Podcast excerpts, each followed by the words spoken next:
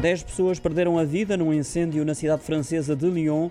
Deflagrou no resto do chão de um edifício na zona de Vaux-en-Velin, propagando-se aos andares superiores. Foi esta madrugada, às três da manhã francesas, menos uma hora em Portugal. São para já desconhecidas as causas do incêndio, que já foi extinto por quase duas centenas de bombeiros que estiveram no local. Para além das 10 mortes a lamentar, mais 14 pessoas saíram com ferimentos graves, de acordo com as autoridades locais.